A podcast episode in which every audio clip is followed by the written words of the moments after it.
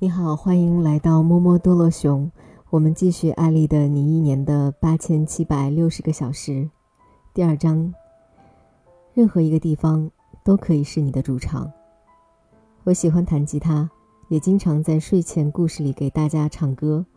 已经记不清有多少次，别人说我唱歌的声音实在太难听了，大家都直言不讳地说：“别人唱歌要钱，你唱歌要命。”但如果你有幸或不幸跟我去了一次健身房，就能够听见我真正鬼哭狼嚎的惨叫声。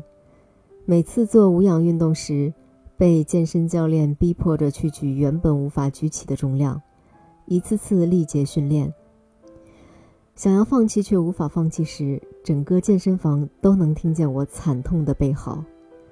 我曾经无数次地问教练：“你干嘛这么虐我？我们慢慢来，像其他人那样一点点提升不好吗？”而教练每次都展现着他健硕的肌肉，略带鄙视地对我说：“你真的想练肌肉吗？你要知道，想增肌到位，就是要感觉到痛才可以。只有练到酸痛。”晚上回去好好休息，加上补充蛋白质，你的肌肉才能成长。如果没有痛感，说明你今天根本没有练到位。舒适感是成长最大的敌人，痛苦是成长最好的标志。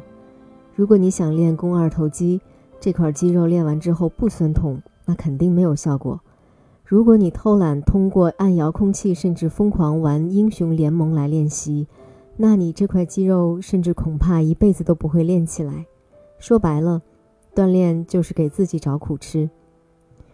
人生中的成长也一样，如果面对恐惧不能踏出关键的一步，也许我们获得了舒适，但我们也失去了想要的未来。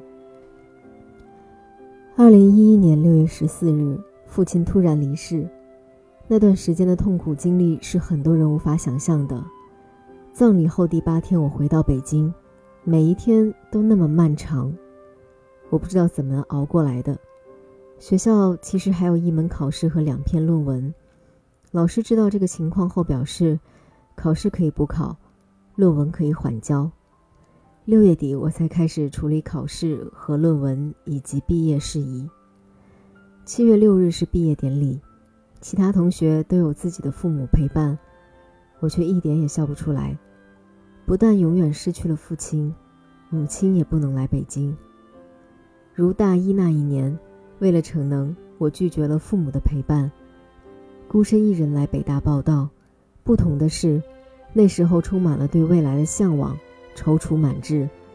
而这一次，以及在以后的漫长岁月，我都将一个人面对所有的挑战，还将担负更大的责任。所有的同学都在欢呼雀跃中。庆祝毕业，我却有些迷茫。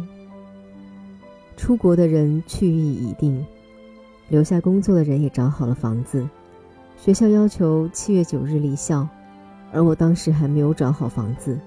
突如其来的变故把一切都耽误了。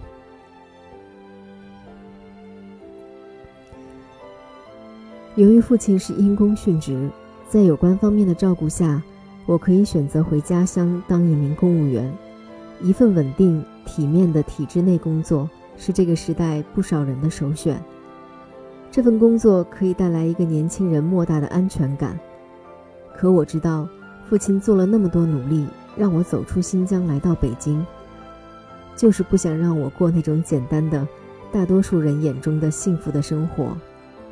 我要的不是 OK 的生活，而是有梦想、有激情。能改变世界的生活，而这一切，乌鲁木齐无法满足我。我记得一句话：做小决定的时候听从大脑，可以分析利弊；当做大决定时，一定要追随自己的内心，因为你的心多多少少会知道要怎样选择。选择大城市还是小城市，永远是一个难题。可以说，我是排除万难才得以留在北京。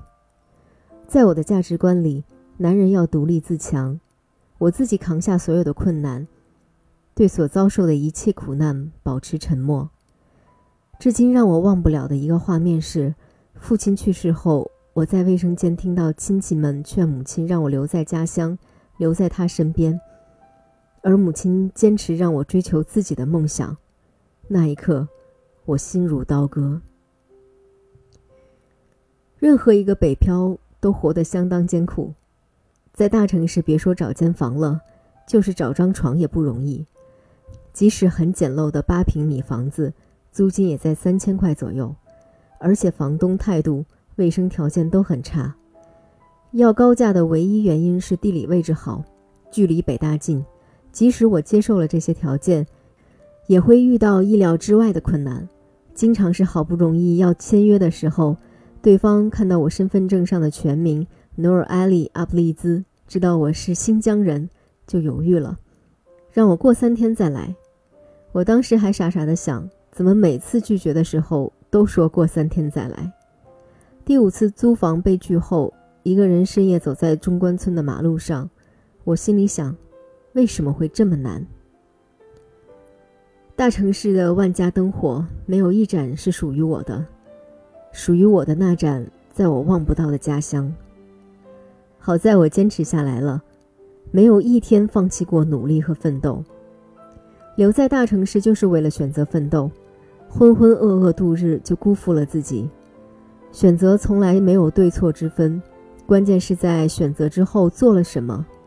如果当时我选择留在家乡，可能会有另一番风景，但也不会体验到如此多的精彩。结识如此多良师益友了。电影《蒙甲》让很多人明白了一个道理：年轻的时候，也曾经以为自己是风，可是最后遍体鳞伤，才知道我们原来都是草。但如果我们是风呢？是不是就因为害怕遍体鳞伤，而拒绝了原本可以实现的飞翔？没有人希望终生被关在笼子里生活。变成单向度的套中人，问题是给你一整片天空，可以自由翱翔，但有可能坠落。你是否真的敢要？上课记里，王小妮书写的那些关于贫二代的语言和故事，引发了很多人的共鸣。他的诗歌课作业有过一题，谈生活背景对人内心的影响。很多九零后学生的共识是。好背景意味着内心足够自信强大，因为有退路。普通背景就怯一点，别人输了，输的只是钱，我输了的是生活。没有那么多青山可以留着柴烧，内心就会保守。生活中，我们也经常听到这样的抱怨：别人有背景，我只有背影，一无所有，谈何追求梦想？在现实安稳和鸡蛋撞墙之间。多数人出于害怕，最后选择了安稳的抑郁。不必忍饥挨冻，也不必担心明天以何为生。但总有少数的人，他们的人生不满足于只是活着，他们不能放弃对未来和远方的渴望，并竭尽全力使之成为现实。有多少次我们放弃了自己梦想中的目标？只为追求那间名叫安全感的房子，似乎只有屈身于此，才能够安身立命。人生一世，草生一秋，追寻和获得，如果不是自己想要的，只是屈从于别人的价值评判和内心对于所谓安全感的追逐，这样的人生要来又有什么意义？安全感只能自己给予自己。日日夜夜的努力奋斗，无数诚意和汗水的积累，让人内心强大。一个人走夜路也能放声歌唱。《瓦尔登湖》中说：“我不强求别人采取我的生活方式，但我期盼每个人都能够非常清醒地去发现和追逐他自己的生活方式，而不是模仿他的父亲、母亲或者邻居。任何一个地方。”不是你的故乡，却可以成为你的主场。此心安处是吾乡。